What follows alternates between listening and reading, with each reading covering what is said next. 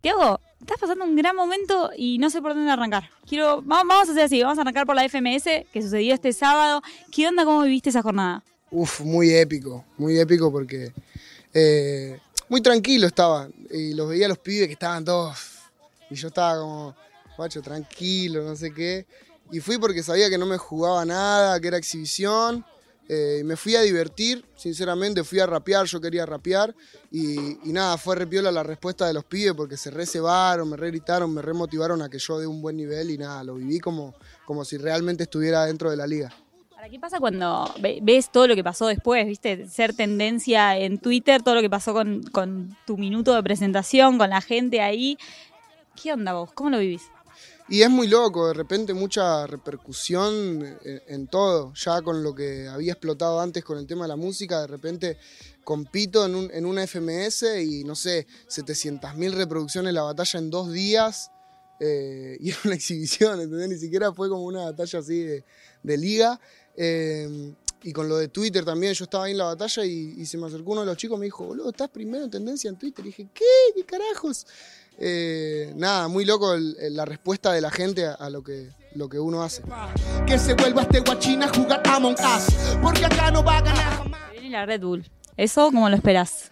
Picante, creo que va a estar muy picante y bueno, también eh, el hecho de haber competido en la FMS también me da un una pizquita de lo que es saber competir sin que haya público. O sea, imagínate que en la FMS estábamos los pibes ahí, como se ve, pero atrás de la cámara habían todos chabones, no sé, 70 años con un pucho así mirando como re, no, te la sube, ¿entendés? Pero estábamos los pibes y bueno, yo ya supe lo que es competir ahí y sé que, sé que el apoyo de los pibes está, así que la voy a ir a romper. Yo creo que voy a ir a dar mi mejor nivel hasta ahora. ¿Para qué onda eso de competir sin público? Porque, bueno, estuve en la, última final de la FMS cuando, podíamos ir eh, y el público juega como un rol. ¿Cómo, cómo les juega a ustedes? Súper importante es el público, como un 30% también de, la energía que tiene uno. Eh, pero nada, sin público también, o sea, yo le, siempre soy muy, muy positivo, pero eh, le rescato lo bueno de que también el público va a empezar a madurar al ver a los raperos gritar menos cosas que los que grita el público normalmente. El público por ahí suele gritar algunas cosas que son más básicas y entre los raperos como que no, no, lo gritamos, pero cuando algo nos ceba se ve realmente lo espontáneo y lo real que es. Creo que el público está absorbiendo algo de eso para en los eventos empezar a, o sea, que los raperos tengamos que empezar a subir el nivel, a sacar lo básico para que el público nos grite. Estaría, estaría mamá rompiendo en el freestyle, pero también estás rompiendo con tu música. Cerca de ti, que explotó y se viene un remix bastante particular. No, súper épico, súper épico todo lo que está pasando con la música. Fue como que súper inesperado, me explotó como una bomba en las manos. Y, nada, lo estamos llevando bien, lo, más concentrado que se puede.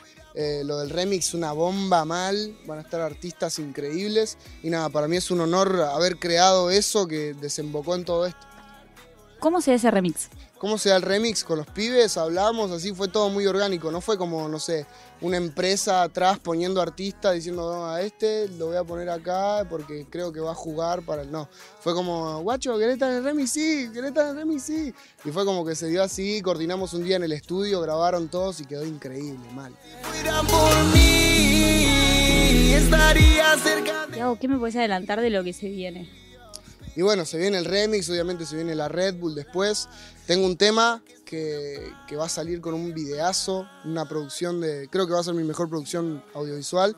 Eh, un temita también bastante personal, creo que va a ser el que va a cerrar la etapa mía eh, personal porque eh, tengo un, bastantes temas como muy introspectivos y ya quiero sacar eso al 100% para empezar a hacer otra música también, más arriba, más divertida. Y, nada, creo que va a ser el cierre del ciclo de este año, después con la Red Bull. Eh, y nada, estamos puestos para romper todo. ¿Freestyle o música propia? ¿Cómo, te ves de acá a futuro? Eh, y quiero encontrar un balance entre las dos cosas. Quiero como, viste que siempre es como, te encasillan en, bueno, o sos freestyler o haces tema también hay una cuota de realidad de que si sos un artista y estás subiendo, subiendo, subiendo, tenés un montón de responsabilidades, reuniones, entrevistas, lo que sea, y eso también te quita el tiempo de estar activo todo el tiempo en el freestyle, pero yo...